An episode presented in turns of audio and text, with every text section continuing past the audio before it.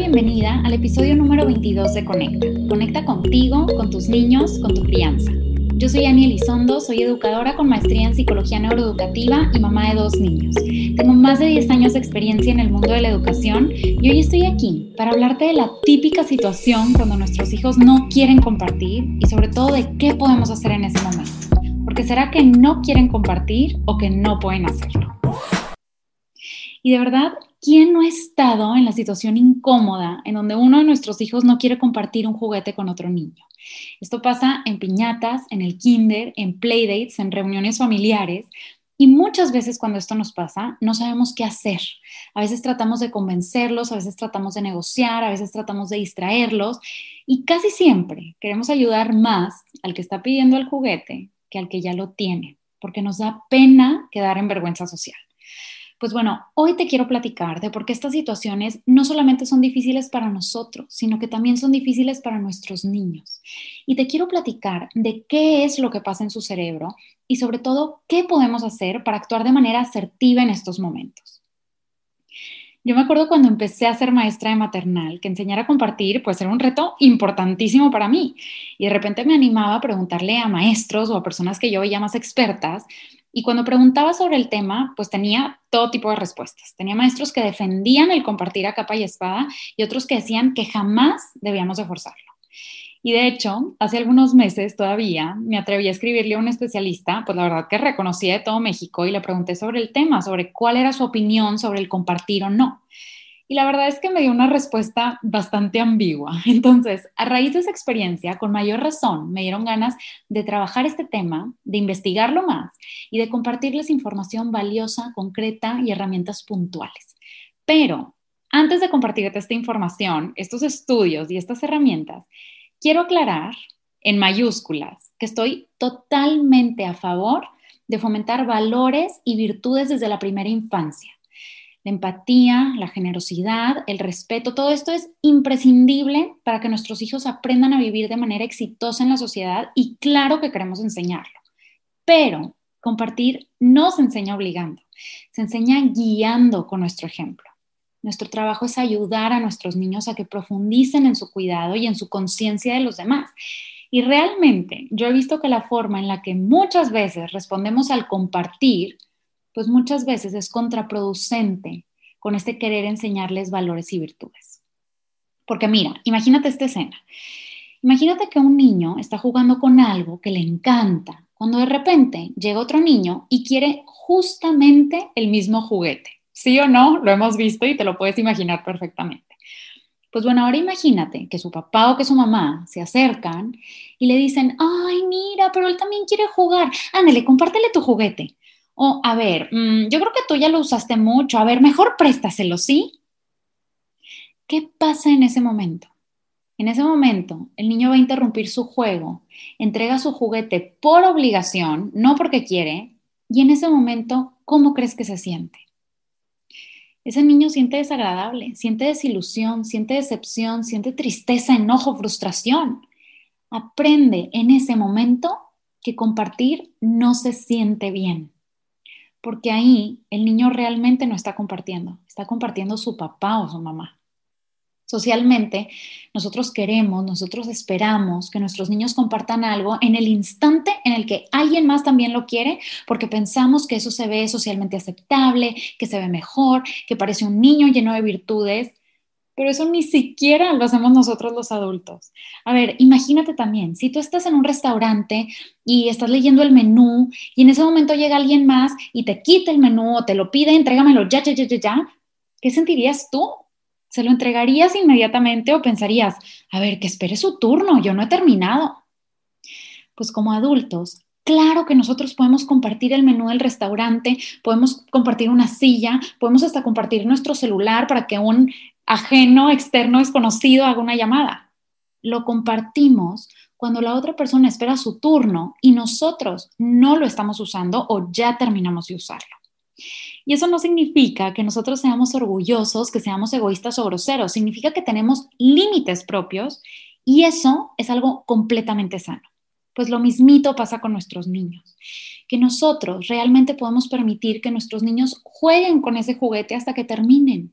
Y cuando terminen, pueden entregarle ese juguete a alguien más compartiendo por turnos, no por obligación. Nosotros podemos enseñarle a nuestros niños que ellos mismos pueden decir, espera tu turno, espera, cuando termine te lo doy. Esto nuestros niños lo pueden lograr hacer de manera independiente, de manera genuina, de manera empática. Ellos pueden aprender a compartir, no tienen que ser obligados a compartir. Y cuando nosotros les permitimos hacer esto, les estamos enseñando una gran habilidad para su vida social, al mismo tiempo que ellos están aprendiendo a poner sus propios límites, algo que también es valiosísimo para toda su vida. ¿Cuántos de nosotros adultos tenemos problemas hoy para decir no? Pues yo estoy segura de que no saber decir que no empieza desde hace muchos años, empieza desde la infancia y empieza de acuerdo a estas experiencias que vamos viviendo, a esta crianza, a esta educación que nos tocó. Pues bueno, y en todo este tiempo que ya hablamos del niño que va a compartir, que tiene que eh, esperar, que lo va a hacer por turnos, que no lo tienen que obligar, pues ¿qué pasa con el niño que está esperando su turno? Pues claro que para ese niño o para esa niña esperar va a ser difícil, y especialmente si es un niño o una niña más chiquita. Pero la espera, justamente, también es una excelente habilidad para la vida. Cuando los niños están esperando, pueden sentir frustración, pueden sentir enojo, pueden sentir tristeza, y esas emociones también son todas válidas, es válido sentirlas, no es necesario rescatarlos de esas emociones. Más bien, nosotros podemos tomar ese momento como una gran oportunidad de aprendizaje, porque es mejor aprender a regular estas emociones a esta edad que cuando son más grandes. Esta tolerancia a la frustración, este control de impulsos, es una parte fundamental del desarrollo del cerebro. Y esto solamente se va a fortalecer con la práctica, dándoles la oportunidad de que practiquen de forma natural, de que esperen, de que compartan con turnos, de que sientan estas emociones y que les pongan palabras y que las respiren y que vean de qué manera las pueden regular, co-regular con nosotros, para que después puedan autorregularlas por ellos mismos.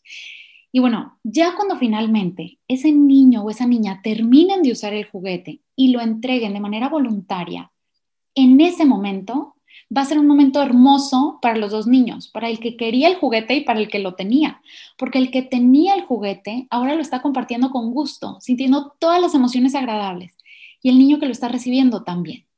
Esa es la verdadera generosidad y la verdadera empatía, y eso los niños lo van a querer repetir una y otra vez, los esté viendo un adulto o no, porque eso se siente agradable, eso se siente bien y eso lo van a querer repetir.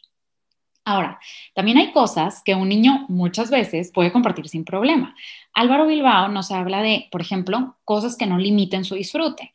A ver, un niño puede compartir su casa, puede compartir un sofá, no, no limita su disfrute. Cosas que son divisibles, un pedazo de su pastel de cumpleaños, por ejemplo. Cosas que no captan su atención en ese momento. Pues está jugando ahorita con el tren, pero por allá hay una pelota que no le interesa. Pues claro que puede compartir la pelota que no le interesa. Porque a la mayoría de los niños lo que sí les cuesta es compartir objetos que están usando en ese momento, o que son nuevos, o que ya los tienen en la mira y los van a usar, o que les llaman mucho la atención, o que les da miedo perder. A ver, si tú te acabas de comprar un carro nuevo y llega el vecino y te lo pide prestado, ¿se lo das o no se lo das? Es algo que ahorita es muy valioso para ti, es algo que te daría miedo que le pasara algo. Pues bueno, tener dificultades para compartir realmente es algo normal y es algo muy esperado de los 0 a los 7 años. Pero esto, aún así, muchas veces nos puede asustar y podemos empezar a pensar que, ay, no, mi hijo no comparte, se va a volver egoísta, se va a volver antisocial, va a estar apegado siempre a lo material, va a ser frío, no va a tener empatía con los demás. Pues bueno, justamente para desmentir todos estos pensamientos que seguramente has pensado en algún momento, pues te voy a compartir el sustento científico de todo esto que te estoy platicando. Hay razones específicas por las que a un niño le puede costar compartir. Los primeros años de vida, los objetos y las personas cercanas son una extensión del niño mismo. ¿Cuántas veces nuestros niños lloran por esa ansiedad de separación, porque todavía no saben con certeza de que ellas son personas, o ellos son personas separadas, son personas individuales, y empiezan a decir el famoso mío, mío, mío, y empiezan a llorar cuando ven que apenas nos estamos alejando. Eso es algo típico y esperado del desarrollo. Otra cosa también, en estas primeras edades, en esta infancia temprana, todavía no comprenden que las cosas también pueden pertenecer a otras personas. Y esto pasa especialmente antes de los tres o cuatro años, que los niños tienen este egocentrismo natural, en donde solamente ven sus propios sentimientos, sus propios deseos, sus propias necesidades. Por años, en toda su parte este, de lactantes, pues todo lo que ellos pedían se les daba de manera automática por salud y por seguridad. Entonces, este egocentrismo natural sigue permaneciendo ahí y poco a poco se irá desvaneciendo. Pero claro que esto amplifica su sentido de posesión de objetos y la dificultad de compartir. Otra cosa, los niños chiquitos todavía no tienen claro el concepto del tiempo, entonces sienten que renunciar a algo significa renunciar a eso para siempre. Hasta cuando nosotros les decimos, ándale un minutito y ya sigues tú, o juega un minutito y se lo das, ay, nada más va a jugar con eso un minutito. Para ellos un minutito es algo completamente relativo. Es por eso que nosotros tenemos estas herramientas de poner una alarma, de usar un reloj de arena, de tratar de hacer el tiempo lo más concreto posible para ellos. Y otra cosa, claro que la falta de control de impulsos tiene un papel fundamental aquí. Los niños quieren lo que quieren cuando lo quieren y punto. Y esto va madurando realmente hasta los 25 más menos 3 años, por medio de estar viviendo estas experiencias adecuadas de la tolerancia a la frustración, de la paciencia, de esperar su turno, etc. Entonces, realmente se habla de que el cerebro de los niños es incapaz de comprender completamente el concepto de compartir. Todavía están en este modo de práctica hasta aproximadamente los siete años. Entonces, incluso para nosotros los adultos, a veces sigue siendo como un trabajo y un esfuerzo y algo en lo que queremos trabajar constantemente, ¿a poco no? Bueno, también la doctora Laura Markham, que es la autora de Peaceful Parent, Happy Kids, ella dice que cuando forzamos a los niños a compartir, prácticamente les estamos enseñando cosas equivocadas. Les estamos enseñando que cuando un niño llora suficientemente fuerte, va a obtener lo que quiere. Porque eso pasa, están dos niños, están peleando por un juguete, el que llora te da más cosa, tú quieres darle a ese que está llorando, a ese que lo está pidiendo y termina obteniendo el juguete. Cuando hacemos esto, también les enseñamos que solamente los papás están a cargo de quién recibe qué y de cuándo lo recibe. Les estamos quitando completa autonomía, completa independencia, completo control y poder de sus propios límites. También les enseñamos cuando hacemos esto que los niños siempre deben interrumpir lo que están haciendo para complacer a otro, simplemente porque el otro se lo está pidiendo. Y luego crecen y queremos que se concentren, que, que empiecen una cosa y que la terminen, que hagan sus tareas en orden. Cuando de chiquitos, pues mira todas estas experiencias que también impactan en este aprendizaje. Les estamos diciendo también lo que platicábamos, que compartir no se siente bien. Pues bueno, justo en el 2017, el doctor Shen Wu y sus colegas hicieron un estudio para revisar si compartir de forma obligada tenía beneficios emocionales o no en los niños de preescolar en China. Entonces, en este estudio compararon las expresiones faciales de niños entre 3 y 5 años que estaban haciendo la tarea del compartir. A unos niños les pidieron compartir de manera obligada eh, unas stickers, unas calcamonías que tenían, y a otros niños no les pidieron que compartieran de manera obligada, sino que simplemente a unos les dieron stickers, a otros no, y a ver qué pasa. Pues bueno, tanto los niños de 3 como de 4 y de 5 años, claro que compartían más cuando los obligaban a compartir que cuando los dejaban de manera libre. Pero cuando los obligaban a compartir, las expresiones faciales que tenían no demostraban felicidad. Pero los niños de entre 3 y 5 años que regalaban las stickers de manera voluntaria cuando veían que alguien más no tenía, ellos sí mostraban en sus expresiones faciales mayor felicidad. Entonces la conclusión fue que importa muchísimo esa motivación voluntaria, intrínseca, de quererle dar algo a alguien, de querer compartir porque ahí sí está la verdadera felicidad, no obligada por alguien más, sino que viene ese compartir desde adentro. Incluso el doctor Wu, a manera de conclusión del experimento, dijo, esto también significa que no es realista esperar que un niño pequeño comparta bajo presión y que aparte esté feliz por ello. ¿Cuántas veces nos pasa que nuestros niños o nosotros vemos a alguien que obliga a su hijo a compartir y en el momento en el que comparte, el otro niño ya está feliz, pero el que acaba de compartir llora y se enoja y como y regrésamelo y otra vez sigue todo ese desborde emocional ahora del otro lado? Porque verdaderamente compartir bajo presión o compartir de forma obligada, pues no va a ser feliz a un niño. Y eso está comprobado científicamente. Entonces, ¿qué es lo que tú y yo debemos de hacer o cuál es la sugerencia asertiva que podemos hacer en estas situaciones?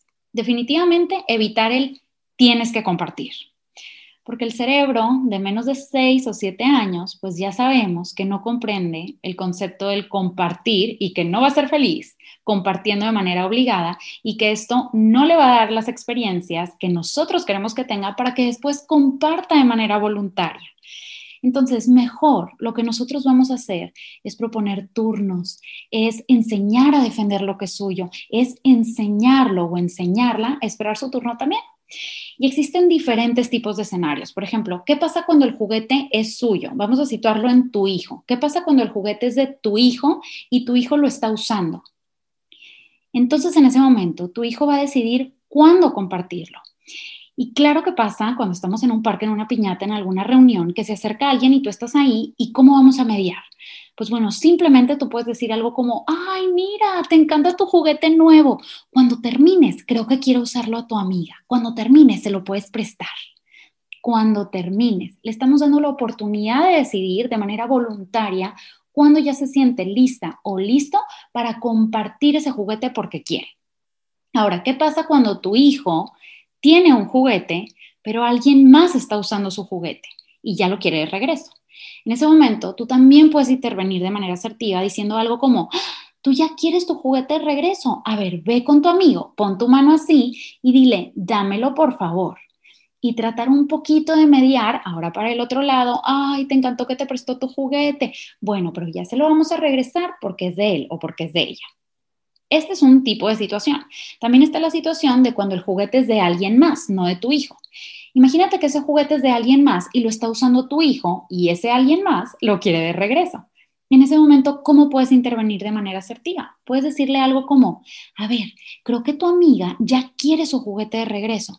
Tómalo y dile, ten, muchas gracias por prestármelo. Vamos tú y yo a buscar otro juguete, porque ese es de ella.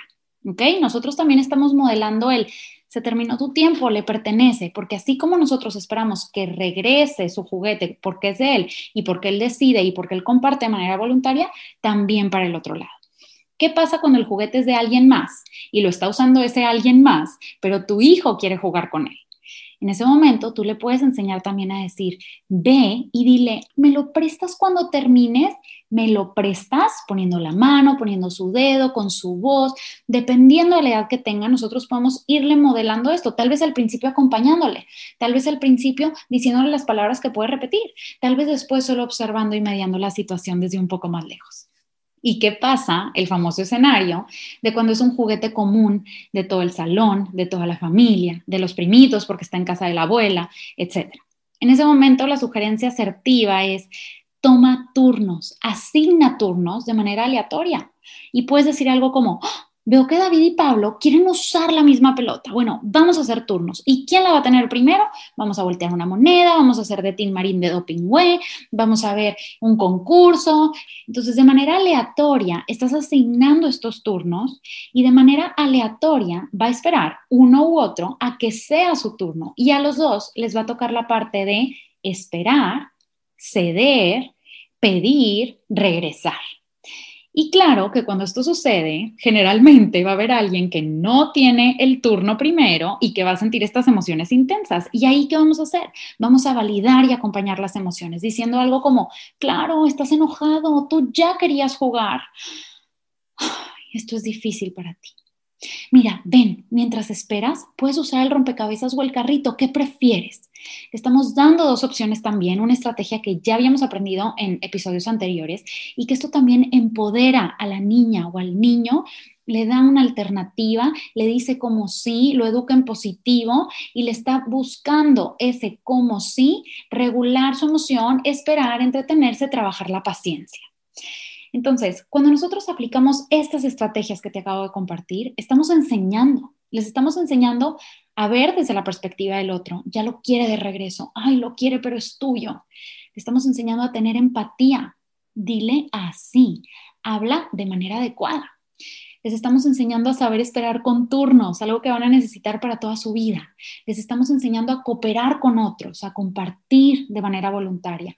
Les estamos enseñando también a practicar la paciencia y la tolerancia a la frustración. Y todo esto que acabamos de decir se une perfectamente a nuestras tres claves de crianza que vamos a recordar. La primera es, nosotros educamos pensando en qué adulto queremos que se convierta nuestro hijo para así poderle dar las herramientas que necesita para lograrlo desde hoy. Número dos, cuando modelamos y lo hacemos primero nosotros, ellos lo van a entender, a aprender y aplicar mucho más fácil. Y número tres, todos, nuestros niños y nosotros, hacemos lo que podemos con lo que tenemos y con lo que sabemos hasta hoy. Hoy tú ya sabes algo más. Hoy tú sabes que si nosotros queremos que nuestros niños se conviertan en adultos empáticos, capaces de convivir en sociedad, desde hoy podemos enseñárselos. Se los podemos enseñar con estas estrategias que te enseñé, con estas palabras que te modelé, pero se los puedes enseñar también con tu propio ejemplo, con cómo tú compartes con los demás, con cómo tú eres generosa y generoso con los demás, en cómo tú estás modelando esa felicidad natural que todos los seres humanos experimentamos al compartir de manera voluntaria voluntaria, no obligada.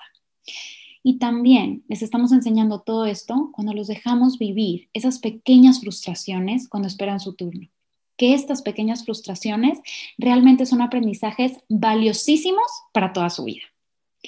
Todo esto puede ser parte de tu perspectiva, porque todo está en tu perspectiva, en esa perspectiva que decides solamente tú.